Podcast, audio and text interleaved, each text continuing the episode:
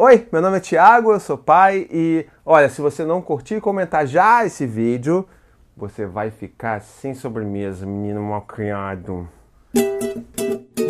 Então, não sei se você já. Você, na verdade, você tem que acompanhar meu trabalho. Então você tem que já ter visto meu primeiro vídeo. Primeiro vídeo do canal, eu falei sobre cantinho no pensamento. Na verdade, assim, muita gente sempre pede para eu falar mais sobre isso, mais sobre castigo de uma maneira geral. Então é isso que eu vou fazer aqui hoje. Vamos falar um pouco mais de castigos e outros nomes bonitinhos que dão para castigo, mas ainda assim é castigo.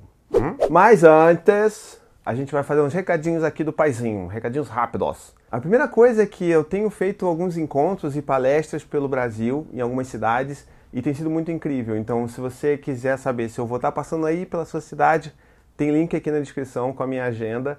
E aí você vai ver se eu vou estar fazendo algum encontro ou palestra sobre criação com apego ou disciplina positiva. E se eu estiver passando por aí, não deixa de ir lá, porque vai ser super bacana. E a segunda coisa é, se você ainda não se inscreveu no meu canal, aproveita logo e clica aqui nesse botãozinho aqui embaixo, é um botãozinho vermelho.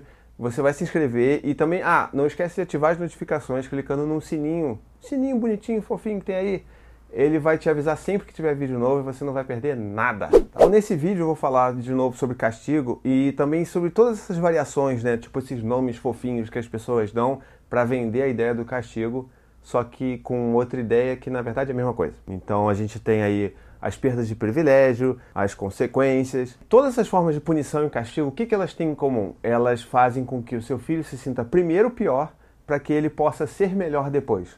E, gente, que não tem sentido nenhum isso. Você quer que o cara se sinta mal para depois fazer melhor? Não tem sentido isso. No castigo, o que acontece? Qual é a mensagem que a gente passa para os nossos filhos? Que a gente só quer eles por perto quando eles atendem às nossas expectativas, quando eles fazem aquilo que a gente quer que eles façam. E na verdade eu quero o oposto disso. Eu quero que o meu filho saiba que eu amo ele mesmo nesses momentos. Na verdade, principalmente nesses momentos. Eu quero que ele saiba, que ele tenha certeza que ele é amado, principalmente nos momentos que ele não aparentemente não merece isso. Quando sei lá ele puxa o rabo do gato, quando ele empurra o irmão, ele precisa saber que ele também é amado nesses momentos. Sabe aquela coisa chamada amor incondicional, aquela coisa fofa? Então, vamos botar em prática aqui, sem botar condições e, né, e, e, condições, basicamente. E aí então as pessoas falam assim: bom, castigo está começando a pegar mal, vamos criar uma outra coisa que é a mesma coisa, só com um nome mais bonitinho.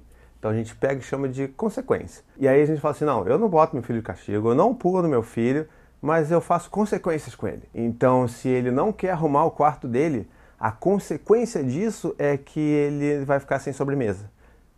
Mas isso não tem lógica. Uma coisa não está conectada à outra, então isso não é consequência. Isso é punição, tá bom? Qual é a diferença? A gente tem essas punições e tem as consequências lógicas. Se a criança, por exemplo, não arruma o quarto, qual é a consequência lógica disso? O quarto vai continuar bagunçado. Se a criança ela puxa o rabo do gato, consequência lógica disso é que o gato vai ficar com dor, vai tentar revidar ou vai começar a fugir da criança. Então isso aconteceu muito com o Dante, né? Tipo, de tanto puxar os gatos começaram a evitar ele. Então a gente começou a mostrar isso para ele: olha, filho, você puxa, tá vendo? Então é isso que acontece. É essa que é a consequência lógica, não é?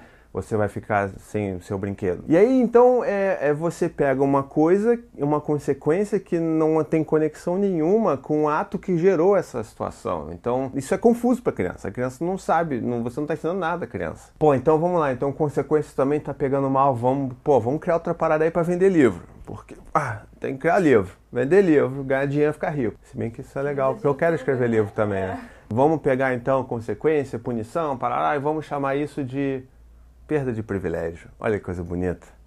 Aí todo mundo já, pá, isso é uma coisa que alguém deve ter estudado para falar sobre isso, porque, pô, é um negócio rebuscado, perda de privilégio. Quando na verdade é punição também, do mesmo jeito. Qual é um exemplo bom disso? Você, né, vamos voltar aquele exemplo lá da criança que não arrumou o quarto. A criança não arrumou o quarto, então ela vai perder o privilégio de ver TV de noite, porque esse é o combinado. Então ela perde o privilégio de ver TV, que na verdade é uma punição que na verdade é uma consequência lógica que na verdade não faz sentido nenhum cabeça da criança. Então, é, beleza, não vamos a isso, então o que, que a gente usa? A gente usa a disciplina positiva! Comece a olhar por outro lado para as coisas, sabe? Tenta olhar para o que acontece com o seu filho, não como um problema a ser resolvido, e sim uma situação a ser trabalhada. Como é que a gente pode ajudar? Se o meu filho não quer arrumar o quarto, como é que a gente pode fazer para que a coisa seja, né?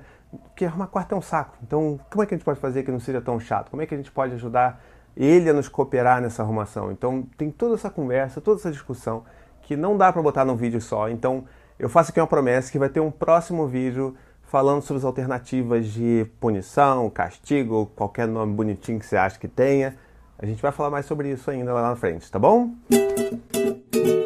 Bom, espero que tenham gostado desse vídeo. Não se esqueçam de curtir, comentar e compartilhar. E, ah, e deixa aqui embaixo nos comentários o que, que você tem visto aí por aí de outros nomes esquisitos que também dão para punição e castigo. É, também deixe suas dúvidas. Pode deixar que eu vou fazer um vídeo só sobre as alternativas. Se você quiser saber como é que você pode me ajudar e se você puder me ajudar, vai lá. Tem link aqui embaixo sobre a campanha e tem link também por aqui em algum lugar sobre a campanha e aí você pode conhecer melhor como é que você pode me ajudar. Então até a próxima e tchau, tchau.